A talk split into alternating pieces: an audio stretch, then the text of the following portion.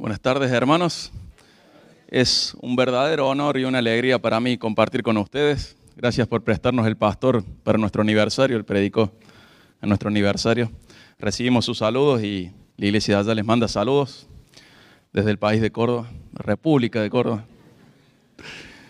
Es la verdad una alegría poder disfrutar de servir a Dios entre ustedes. Sabemos todos que estamos en una situación especial como país, ¿verdad?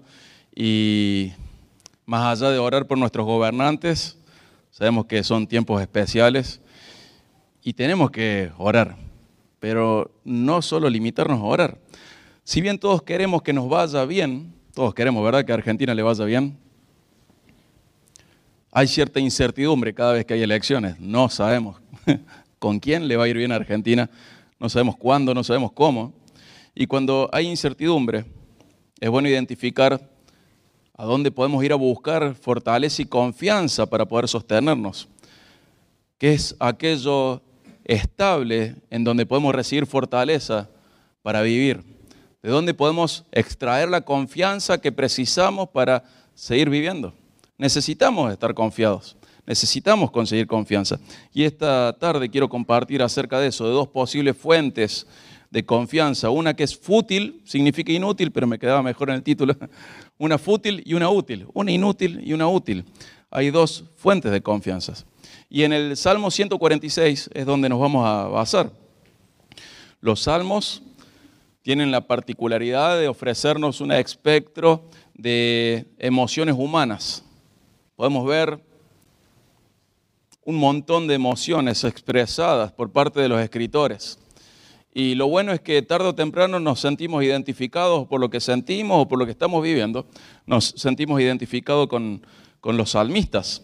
El propósito de los salmos es ese, es proveer al pueblo de Dios motivos para alabar a Dios y tener esperanza. Y esa esperanza es alimentada a través de recordarle al pueblo de Dios verdades espirituales, hechos pasados o profetizados, prometidos, de tal manera que los hijos de Dios sean animados a alabar, a adorar al Señor de manera individual, pero también de manera conjunta en cualquier circunstancia.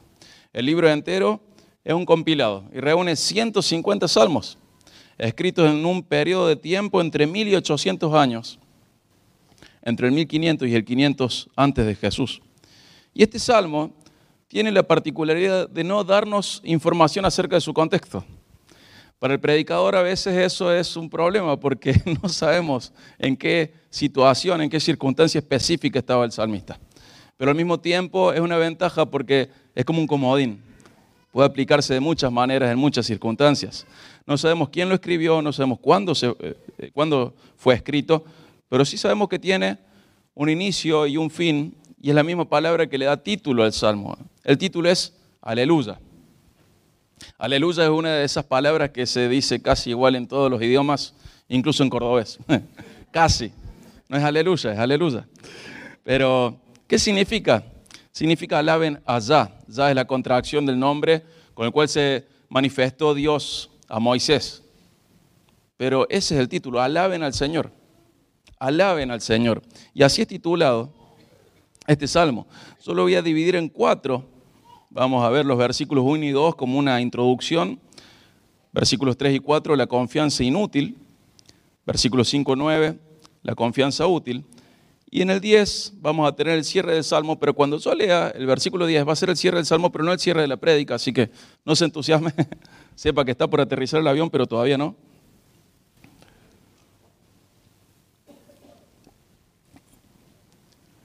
Vamos a leer los versículos 1 y 2, donde tenemos la introducción de este salmo. Dice, aleluya, oh alma mía, alaba al Señor, alabaré al Señor mientras yo viva, cantaré alabanzas a mi Dios mientras yo exista. El salmista está invitando a otros a alabar a Dios, está diciendo que Dios es tan digno de ser alabado que el escritor lo va a hacer durante toda su vida, durante toda su existencia, sin saber él la revelación que nosotros tenemos acerca de la eternidad. Él dice que mientras exista va a alabar al Señor y eso es una realidad que va a ser presente en nuestra existencia también. Por toda la eternidad vamos a estar alabando al Señor. Pero Él comienza de este lado de la eternidad diciendo, mientras viva, mientras esté acá, voy a alabar al Señor. ¿Habrá tenido motivos el salmista de alabar al Señor? Seguro. pero los deja ocultos. Los deja ocultos. No dice por qué está alabando al Señor, pero sí, dice que va a alabar al Señor. Y esto nos lleva a concentrarnos en nuestras vidas. Él no te dice por qué le alaba, porque Él tiene sus motivos, pero tácitamente te está diciendo, vos tenés los tuyos. Vamos a alabar juntos al Señor. Vos y yo también tenemos motivos para alabar al Señor. Tenemos que prestar atención y estamos rodeados de bendiciones de todo tipo. Somos muy bendecidos, hermanos. Aún en los momentos más oscuros. Si podemos levantar la cabeza, podemos ver cuán bendecidos somos por Dios y sobre todo saber cuán amados somos por Él, los que estamos dentro de su pueblo. Incluso Él te hizo parte de su, familia cuando fuiste hacia Él en arrepentimiento y fe. Sos bendecido. Y ese ya es un motivo de alabanza que nadie puede quitarte. Incluso en las circunstancias más tristes y oscuras de tu vida, tenés que saber, sos parte de la familia de Dios, Él te llamó, te salió el encuentro, vas a estar con Él para siempre. Y eso ya es suficiente. Y aún así hay más motivos para alabarle al Señor. Hay más motivos. Y tenemos razones para unirnos al salmista cada día de nuestra vida para alabar al Señor. Esta debería ser nuestra actitud constante. Alabo al Señor, le alabo, alabo al Señor mientras viva. Voy a cantar alabanzas a nuestro Dios, dice, a mi Dios, de una manera personal, mientras yo exista. Ahora vamos al punto 2, donde se nos presenta esta confianza fútil, esta confianza inútil. Vamos a leer los versículos 3 y 4. No confíen ustedes en príncipes ni en hijo de hombre en quien no hay salvación. Su espíritu exhala, él vuelve de la tierra, en ese mismo día perecen sus pensamientos. Y acá el salmista nos manda algo, nos manda a no confiar en otros mortales, a no poner nuestra esperanza en otros. Nos da la razón por la cual es inútil poner la confianza en otros, aunque sean poderosos, aunque sean gobernantes. ¿Por qué? Porque son mortales. Pueden ser gobernantes, pueden ser poderosos, pero si son mortales, poner nuestra confianza en ellos no es lo mejor. Y el salmista nos recuerda una realidad de la existencia humana. Nuestra vida en la tierra tiene fin. Hermano, nunca tu confianza tiene que estar en los gobernantes. Nunca. No importa tu afinidad con ellos el simple hecho de ser mortal ya es algo que en su palabra, dice el Señor, que le hace indigno de tu confianza. No confíe en los gobernantes. No tiene que haber una fuente de esperanza para tu vida y de confianza en los gobernantes.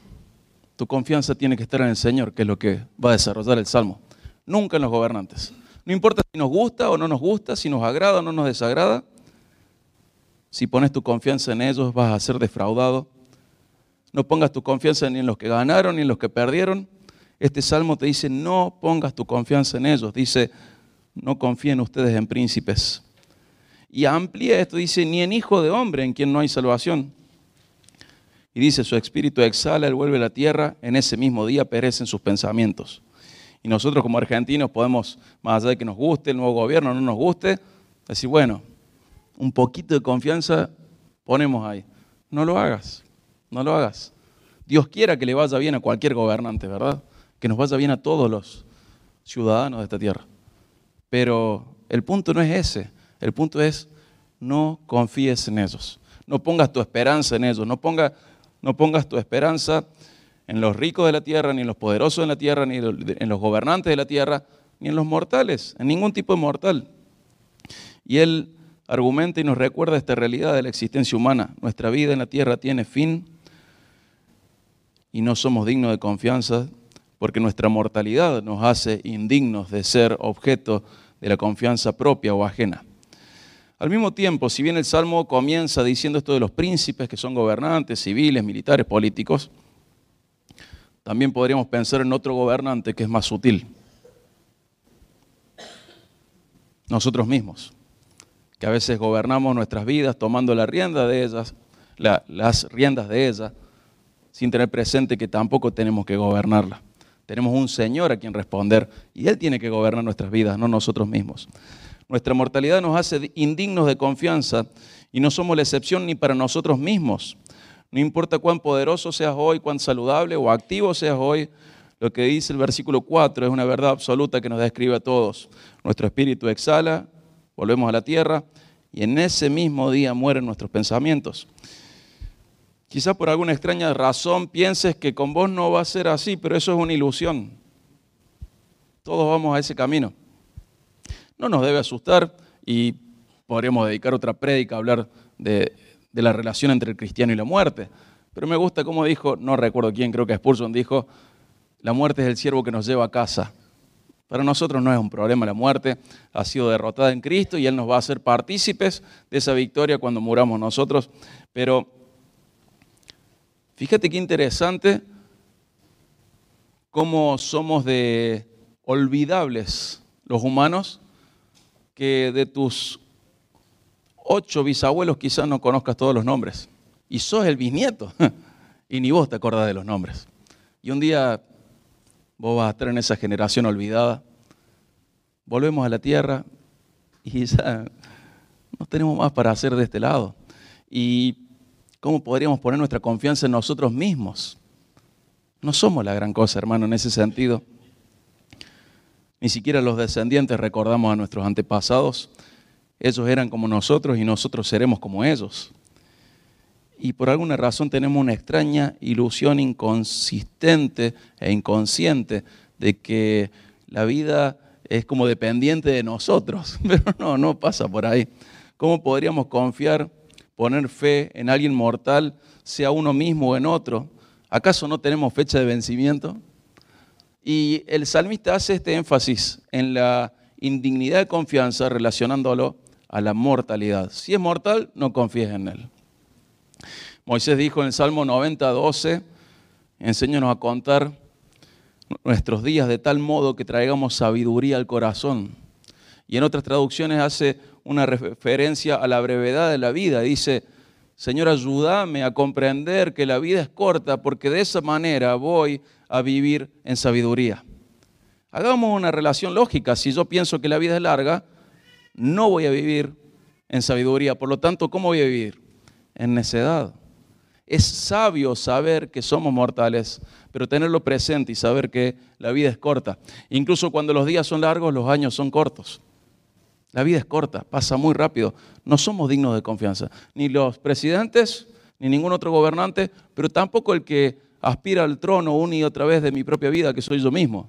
Yo tampoco soy digno de confianza. La vida es breve, finita, tiene fin. Jesús en Mateo 6:27 dijo, ¿Quién de ustedes, por ansioso que esté, puede agregar un día a su vida? No lo podemos hacer. Es una realidad, vamos a morir.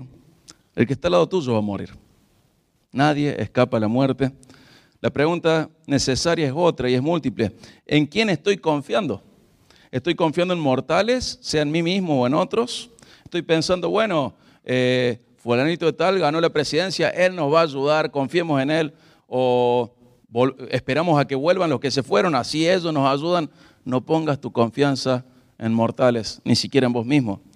¿Nos damos cuenta de que esto no es conveniente? ¿Somos conscientes de que nuestra confianza debe estar en algo superior a los humanos? Esto no quita, la mortalidad humana no quita que Dios utilice a los humanos, pero nuestra confianza no debe estar en ellos. Confiar en un humano que es utilizado por Dios es como confiar en un bisturí, no en el cirujano que nos va a ayudar en una cirugía. Tenemos que confiar en el que está detrás. Incluso cuando un humano es usado, insisto, mi confianza tiene que estar en aquel que, que le usa, en Dios. Y si usted es un mortal común y corriente como yo, no debe poner su confianza en los gobernantes, pero tampoco en usted mismo.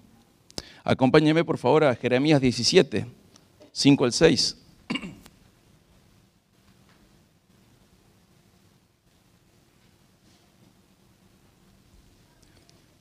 A través del profeta Jeremías, Dios fue más punzante con sus palabras. En Jeremías 17, 5 dice, así dice el Señor, maldito el hombre que en el hombre confía y hace de la carne su fortaleza, y del Señor se aparta su corazón. Qué fuerte, ¿no? Maldito el hombre que confía en el hombre. Y uno a veces por desconfiado dice, claro, no tengo que confiar en fulanito, pero también está diciendo que no confíes en vos mismo. Por eso luego va a hablar de cuán traidor es nuestro corazón. Maldito el hombre que confía en otro mortal, aunque sea el mismo. Maldito el hombre que confía en el hombre, incluso cuando ese hombre es uno mismo. Y luego describe en el versículo 6 un panorama triste y desesperanzador. Será como arbusto en lugar desolado y no verá cuando venga el bien. Habitará en pedregales en el desierto, una tierra salada y sin habitantes. Horrible el panorama de la consecuencia de creer, de confiar en un mortal, incluso cuando ese mortal es uno mismo. Incluso si usted es una gran herramienta en manos de Dios, tampoco debe confiar en usted mismo. Hay un predicador del siglo XIX y XX, lo voy a leer en español, no sé cómo se pronuncia su apellido, pero es Samuel Logan Brengle. Es citado, parte de su diario es citada por Sanders en su libro Liderazgo Espiritual. Y don Samuel dice, el hacha no puede gloriarse de los árboles que ha cortado no podría hacer nada si no fuera por el leñador. Él la hizo, la afiló y la usó. En el momento en que la arroja a un lado, solo se vuelve un hierro viejo. Oh, que yo jamás pierda de vista esto. No confíes en ningún hombre, ni siquiera en vos mismo, incluso si Dios te usa mucho. Entonces, incluso cuando los humanos somos buenas herramientas de Dios, no debemos poner nuestra confianza en ellos, en nosotros. ¿En dónde debe estar nuestra confianza? ¿En dónde puede estar depositada nuestra fe con tranquilidad? ¿Hacia dónde podríamos dirigir nuestra mirada y conseguir de ahí esperanza y confianza y que eso tenga sentido y sea algo sabio? ¿Cuál sería la fuente de confianza útil? Bueno, el salmista va a continuar su salmo. Vamos a leer el versículo 5 del Salmo 146, 5, pero deje su dedo en Jeremías 17 también un dedo en cada, en cada pasaje.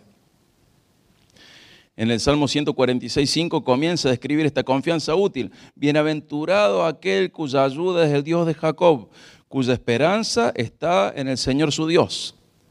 Acabamos de leer recién, maldito el hombre confía en el hombre, y ahora dice, bienaventurado aquel que confía en Dios. Es hermoso. De nuevo tenemos un paralelo con las palabras de Dios a través de Jeremías. Fíjate Jeremías 17, 7 al 8. Bendito es el hombre que confía en el Señor, cuya confianza es el Señor. Será como árbol plantado junto al agua, que extiende sus raíces junto a la corriente. No temerá cuando venga el calor y sus hojas estarán verdes. En año de sequía no se angustiará ni cesará de dar fruto. Fíjate qué hermoso. No dice que no va a haber sequía, no dice que no va a haber calor. Dice que a pesar de eso no va a tener miedo y que va a dar fruto. Es como cuando Habacuc dice, aunque la higuera no florezca, con todo me alegraré en el Señor. Y nosotros nos diferenciamos de los incrédulos en varias cosas. Y una es en dónde está nuestra confianza, o debería serlo. Y otra es cómo transitamos las crisis. Nuestras circunstancias pueden ser las mismas, hermanos. Podemos sufrir de la misma manera las crisis económicas. O sea, no de la misma manera, en realidad sufrir la parte económica, en el sentido de estar en las mismas circunstancias sin embargo, no tener miedo y que el Señor encuentre fruto en nosotros. No nos diferenciamos en cómo nos trata la vida, nos diferenciamos en lo que está dentro nuestro, en cómo transitamos las crisis. Y acá, tanto en Salmo 146 como en Jeremías 17, nos muestra que aquel que confía en Dios es bienaventurado. ¿Qué significa eso? Que es favorecido de lo alto, que es bendito. Quien hace de Dios su confianza será como una planta que aunque venga el calor no temerá, quien aunque venga el año de sequía no se angustiará ni dejará de dar frutos. Ese árbol plantado junto a agua que atraviesa el calor y la sequía sin miedo, sin angustia, sin paralización, es una metáfora clara de aquella persona que confía en Dios y no en otro y tampoco en sí mismo. Esa persona es bienaventurada, esa persona es bendita, esa persona tiene una confianza útil en Dios. Volvemos al Salmo 146 y vamos a leer del versículo 6 al 9.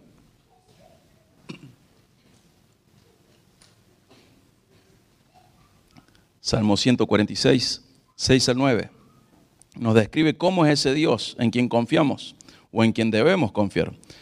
El que hizo los cielos y la tierra, el mar y todo lo que en ellos hay, que guarda la verdad para siempre, que hace justicia a los oprimidos y da pan a los hambrientos. El Señor pone en libertad a los cautivos. El Señor abre los ojos a los ciegos. El Señor levanta a los caídos. El Señor ama a los justos. El Señor protege a los extranjeros. Sostiene al huérfano y a la viuda. Pero frustra el camino a los impíos. Y se presenta a Dios, aquel en quien tenemos nuestra confianza segura, como el creador de todo, fiel a su palabra, protector de lo verdadero y real, eterno, justiciero, proveedor, libertador, fuente de revelación y libertad, amante de sus hijos, protector de desamparados, ayudador de los solitarios, enemigo de los malos. Qué currículum, ¿no? Este es nuestro Dios en quien podemos confiar, en quien debemos confiar, en quien al confiar en Él somos bienaventurados y benditos. Este es nuestro Dios.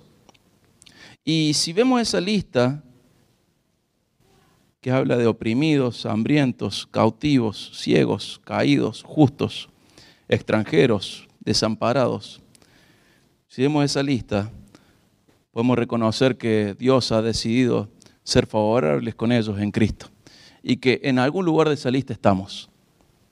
En algún lugar de esa lista estamos. Todos los casados, casi todos, en algún momento van a ser viudos y pueden ir a buscar su confianza en el Señor. Todos hemos, todos hemos sido ciegos y el Señor nos ha dado luz. Todos hemos transitado opresión de alguna manera y el Señor nos ha dado libertad. Todos estamos en esta lista. Y fíjense cómo coincide, cómo se relaciona el currículum de Dios con lo que Él es, pero relacionado al trato de quienes somos nosotros. Estamos, estuvimos y estaremos de alguna manera u otra en esa lista. Si no te encontraste, léela más veces hasta encontrarte, pero Dios te incluyó en su currículum. Hermano, no hay nada ni nadie más confiable ni digno de confianza que Él. Hay un contraste inmenso entre los mortales y el único inmortal. El humano no puede salvarse a sí mismo, por lo tanto tampoco puede salvar a los demás y eso le hace indigno de confianza. Poner nuestra confianza en un mortal, sea en un gobernante, en un jefe del trabajo o en nosotros mismos, es una confianza inútil. Por otro lado, Dios es el único que merece nuestra fe, nuestra confianza, nuestra lealtad, nuestra devoción nuestro compromiso. Y poner nuestra confianza en Él es útil, es correcto. Él es digno de ellos y es conveniente para nosotros.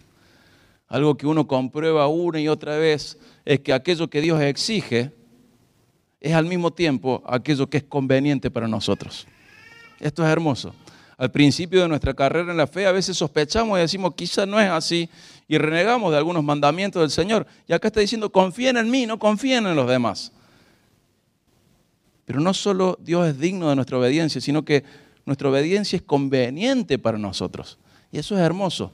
Y cuanto más años pasamos en Cristo, más comprobamos esto. Él es digno de eso, pero al mismo tiempo nos conviene. Además quiero resaltar un, detalle importante en el, dos detalles importantes en el versículo 5. Lo leo de nuevo. Bienaventurado aquel cuya ayuda es el Dios de Jacob, cuya esperanza está en el Señor su Dios. Voy a llamar la atención sobre dos partes. Bienaventurado y Dios de Jacob. Bienaventurado. ¿Qué es para un hebreo leer la palabra bienaventurado? Es aquel que vive en un estado de, plenitud, de felicidad, de paz, de favor de lo alto. Las vidas de los bienaventurados atraviesan lo mismo que aquellos que no lo son, pero lo hacen de otra manera. ¿Cómo lo hacen? Con fe en Dios, con esperanza, con paz que sobrepasa todo entendimiento. Algunos de ustedes podrían dar una lista de cuántas veces han sido sostenidos por este Dios que hoy los llama a seguir confiando en Él. Él no te deja, Él no te desampara. No tengas miedo a la enfermedad, no tengas miedo a la muerte, no tengas miedo al mañana, no tengas miedo a los cambios políticos, no tengas miedo a todo eso que nunca podrías controlar. No tengas miedo, a la vida misma, no la puedes controlar. No tengas miedo, confía en quien debes confiar. El Señor es tu Dios y cuando te dice no temas, lo dice en serio. Lo dice en serio. Y es verdad, la higuera puede pasar un tiempo sin dar frutos y puede que no haya racimos de vid en la viña, pero con todo nos alegraremos en el Señor. No tengamos miedo. Quizás te asuste la economía, quizás te asuste la enfermedad, quizás te asuste la muerte, quizás una crisis familiar. Enfrentala sin miedo, confiando en el Señor.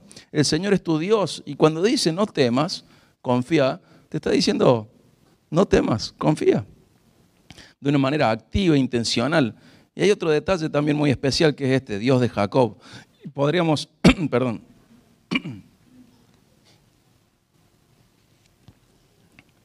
estos tiempos de alergia me hacen tener miedo. Pero, perdón, es alergia. Pero el Dios de Jacob, podríamos decir muchas cosas al respecto, pero quiero destacar una. Dios es alguien que se relaciona personalmente. No es un Dios personalizable, que a veces algunos caen en ese error, pero sí es un Dios personal.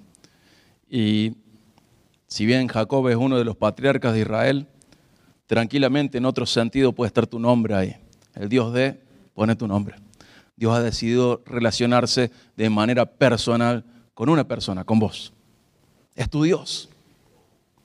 Es tu Dios. Vos sos suyo y Él es tuyo. Hay una relación íntima ahí. Y no es un concepto abstracto. Él es tuyo y vos sos suyo. Él es tu Padre, tu Padre eterno, tu Padre amoroso. amoroso. Es tu confianza. Ahí tiene que estar tu confianza. Corrie Boom decía que, voy a parafrasear, decía que cuando uno pasa por un túnel eh, con el tren, no se desespera cuando está todo oscuro. ¿Qué hace? Confía en el ingeniero. Le dio un final al túnel. Y ella hacía alusión a esto. Cuando está en el túnel, confía en el ingeniero de tu vida. Vos confía. Él sabe lo que hace. Pero está oscuro. Sí, está oscuro, hermano. Asusta pero no tengas miedo. Pero liguera no tiene frutos, no florece. La vida no tiene frutos. Alégrate en el Señor, conócele más y mejor y vas a ver que el túnel es cortito. Me encanta cuando Pablo dice en Romanos 8, 18 que los sufrimientos presentes son incomparables con la gloria venidera. Tu vida puede ser una tragedia enorme, pero si estás en Cristo un día, esa tragedia enorme que atravesó toda tu existencia en la tierra va a ser un poroto al lado de una eternidad gloriosa con Él. La vida es injusta, ¿estamos de acuerdo que la vida es injusta? Es hostil, pasan cosas feas, pasan cosas tristes. No tengas miedo. Conoce más al ingeniero así, confías más cuando estás en el túnel. No tengas miedo. Pone tu confianza en Él, no en los mortales. No tengas miedo. A veces nosotros queremos gobernar nuestra vida y nos constituimos como esos príncipes que decía el Salmo 146 y queremos controlar nuestra vida. Y la vida es una constante cachetada en tu ilusión de querer controlarla. No la puedes controlar. No puedes controlarla. Quizás puedes controlar tu corazón y llevarlo a confiar a Dios, en Dios. No tengas miedo. Dios es nuestro refugio seguro, aún en los momentos más difíciles de la vida. Él es el único que puede ser y realmente quiere ser la fuente de nuestra bienaventuranza. Dios es el único capaz de ser digno de nuestra confianza plena y absoluta. En Hebreos 13:6 dice, de manera que decimos confiadamente, el Señor es el que me ayuda, no temeré. De nuevo, tenemos miedo porque no confiamos. Dejamos de tener miedo cuando confiamos. Él sabe lo que hace. Y conjugar su carácter todopoderoso con su carácter amoroso y encima saber que es mi Padre es un gran alivio a mi corazón. Él es digno de mi confianza. Y la vida siempre es difícil, pero sabemos que nuestro Dios nos prometió una vida en abundancia que comienza acá. Pero incluso, insisto, cuando las tragedias de esta vida son innumerables, tienes que saber que este no es tu final, este fue tu inicio. Un día vas a llegar a casa y vas a entender que todo tenía sentido. Pero confía en el ingeniero cuando está oscuro. En él, en nadie más. Y está el cierre del Salmo, no el cierre de la prédica. En el versículo 10, acompáñame por favor, por favor al Salmo 146, versículo 10. Insisto, el cierre del Salmo, no de la prédica. que un poquito más. Dice Suger Michelén que esto no se hace, de avisar que estamos terminando, pero no confío en mortales. Ah. Dice el Salmo cerrando, el Señor reinará para siempre. Tu Dios, oh Sión, por todas las generaciones. Aleluya. ¿Ves? Dice, Él reina, confía en Él. Tu Dios reina por siempre, todas las generaciones. Pero esta expresión es muy especial. ¿Por qué? Porque es un eco del versículo 18 de Éxodo 15. En Éxodo 15 está describiendo algo que está en relación a Éxodo 14. ¿Qué pasó en Éxodo 14? Israel cruzó el Mar Rojo. Y acá el Salmo, en este versículo, el Señor reinará por siempre, está haciendo eco de esa gran victoria de Dios sobre, el enemigo de Israel. Hay un eco ahí. Cualquier hebreo decía, ah, eh, eh, eh, esto lo conozco. Éxodo 15. Y Éxodo 15, Éxodo 14. ¿Cómo fue esa victoria en el Mar Rojo? El ejército más poderoso de la tierra, de la potencia mundial del momento, quedó aniquilado por un acto de Dios. Y ellos dijeron, el Señor reinará para siempre. Como si fuese un simple chasquido de dedos, Dios hizo desaparecer al ejército más poderoso de la historia en ese momento. Es increíble. El ejército y Dios. El Señor reinará por siempre. Su pueblo fue libre de la esclavitud y librado de sus enemigos. Él decidió que fuese así. El Señor reinará por siempre.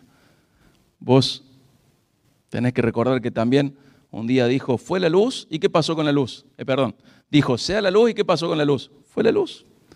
Porque así es el que realmente reina. En Él tengo que confiar el que realmente reina sobre todo y da vuelta a la historia y las historias como Él quiere, según sus propósitos. Dios reina y su imperio no tiene fin. ¿Cómo podría confiar en alguien más?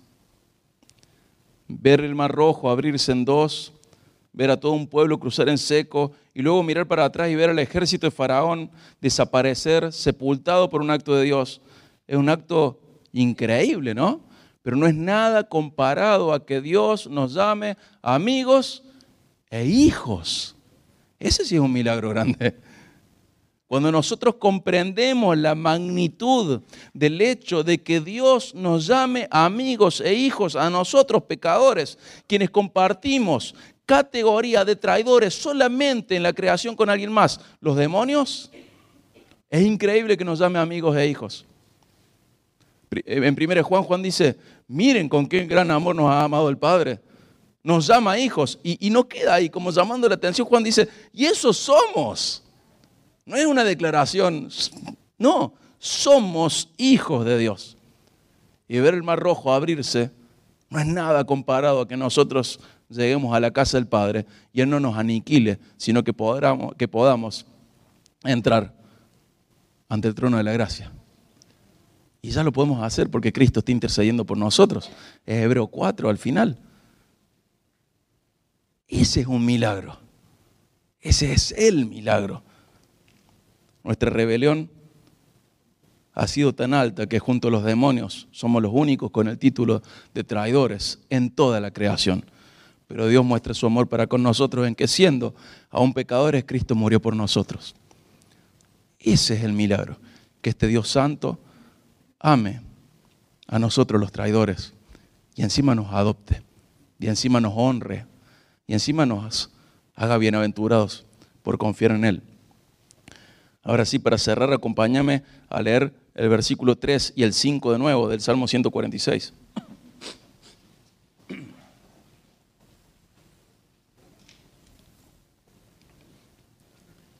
Dice, no confíen, muchas gracias. Gracias, hermano.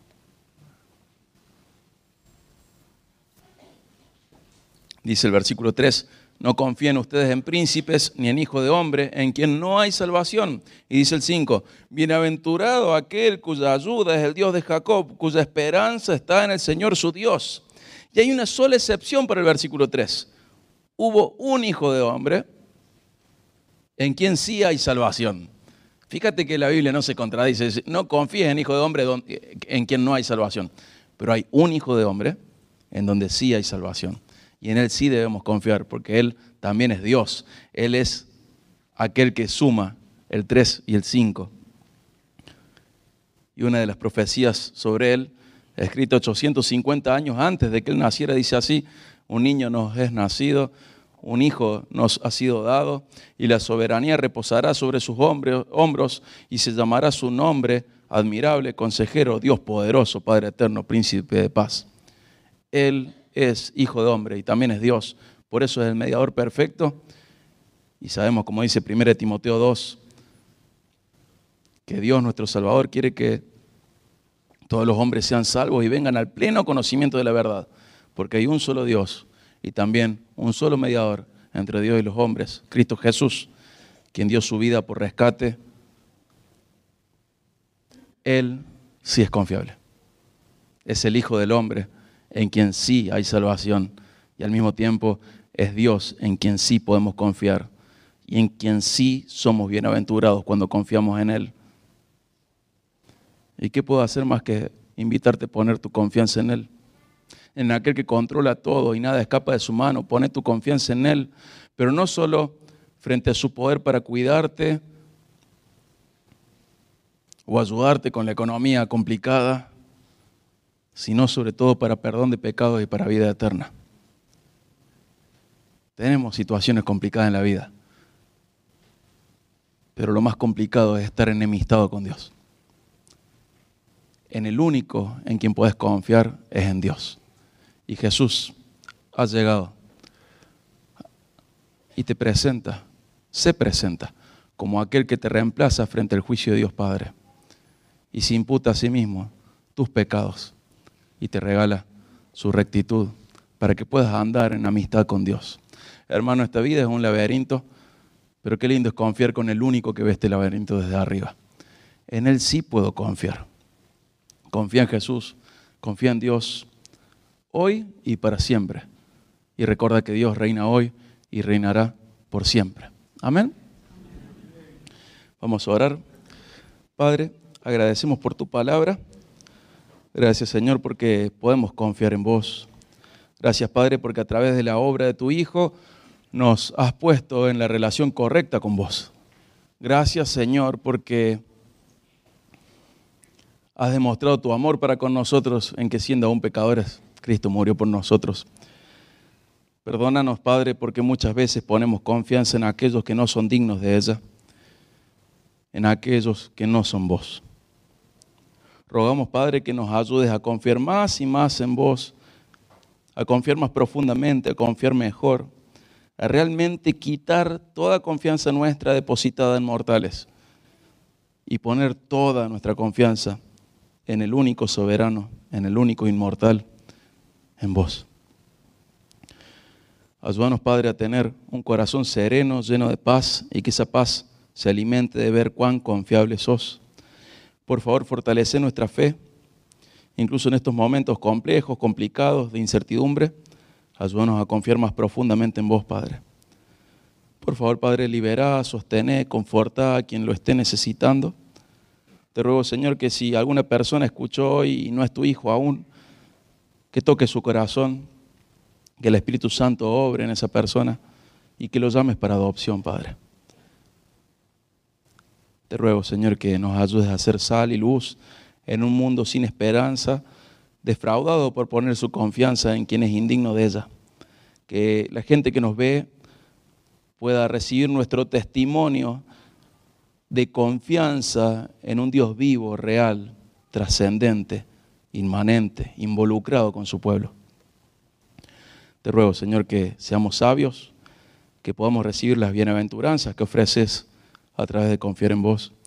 Ayúdanos a ser fieles a vos. Ayuda, Señor, a, a tu pueblo, a confiar de verdad, incluso cuando atravesamos el valle de sombra de muerte que realmente estemos seguros, confiando en nuestro Dios. Padre, gracias por ser nuestra fuente de bienaventuranza. Gracias, Padre, porque en vos somos benditos. Gracias, Padre, porque en tu amor amarnos. Gracias, Señor.